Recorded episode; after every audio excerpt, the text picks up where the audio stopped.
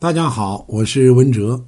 这个昨天我们讲了冬养肾阳的三多三少，那么冬天也应该养肾阴啊。为什么冬天要去养肾阴呢？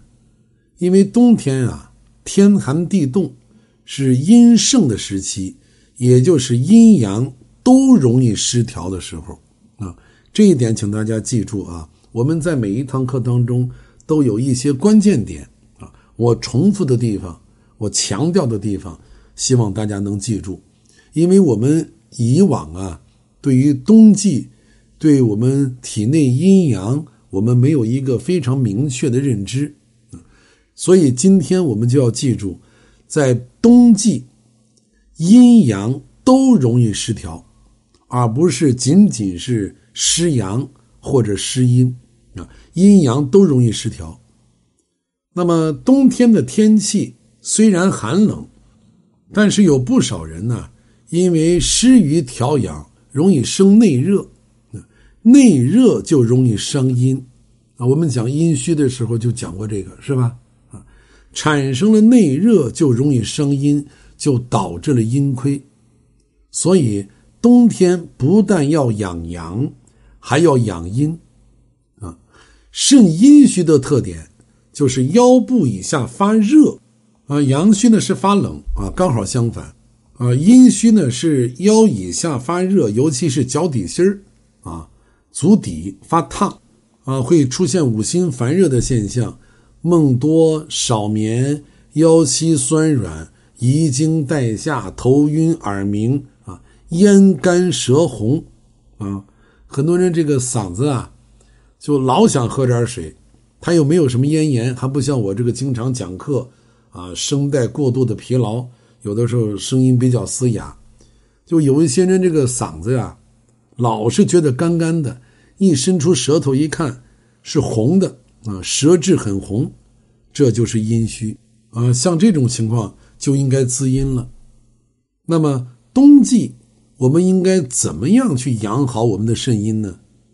第一就是药膳类的。啊，这个是我们在日常当中最容易做到的啊！只要你愿意做，它当然容易；你不愿意做，它肯定不容易。所以，这个万法皆是心法！你必须得行动，包括我讲减肥一样，你不行动，谁也帮你减不了肥啊！很多人特别有意思，自己懒，不愿意行动，还要怪你的方法不好，这个就太霸道了。我曾经说过，我可不像那个。某一些利益集团啊，为了巴结你，啊，为了哄你，啊，把你说的舒舒服服的、服服帖帖的、高高兴兴的，反正你给我掏钱就行。我可不是这样啊，所以很多人都说这个文老师的服务态度不好啊，文哲老师个性太强啊。我是为健康服务的，我不是为钱服务的啊。我没有必要因为某一些观点上你的错误而去巴结你。对不对？减不减肥，养不养生，完全是咱们自己的事情啊！我的本职工作就是把如何养生告诉大家啊！天宇虽宽，难润无根之草；佛法无边，难渡无缘之人。你没有必要评价我啊！我活我的，你活你的。你能够学会这些知识，也不用感谢我呀。这些知识课本上都有，你没有必要感谢我。但是如果你自己呢不想养生啊，你自己呢对自己的饮食管理啊非常的放松啊，那是也是你个人的自由，对吧？啊，没有必要评价我，我也不值得你评价，这是我的工作。所以冬季要想养好肾阴，第一个就是我们最容易做到的，只要你愿意做的，那就是药膳啊。平时我们可以找一些，你像枸杞。啊，山药、桑葚，我给大家讲过这个桑葚膏，对吧？还有什么龟、鳖、墨鱼，包括黑枣、黑芝麻、黑豆、黑米、何首乌，啊，这个都可以养阴的。那么第二就是药物，常用的药物就是六味地黄丸。那么至于你的身体能不能用六味地黄丸，适合不适合用，不要听我说。啊，我说的是大的这个概率，因为我不是医生，没有处方权啊。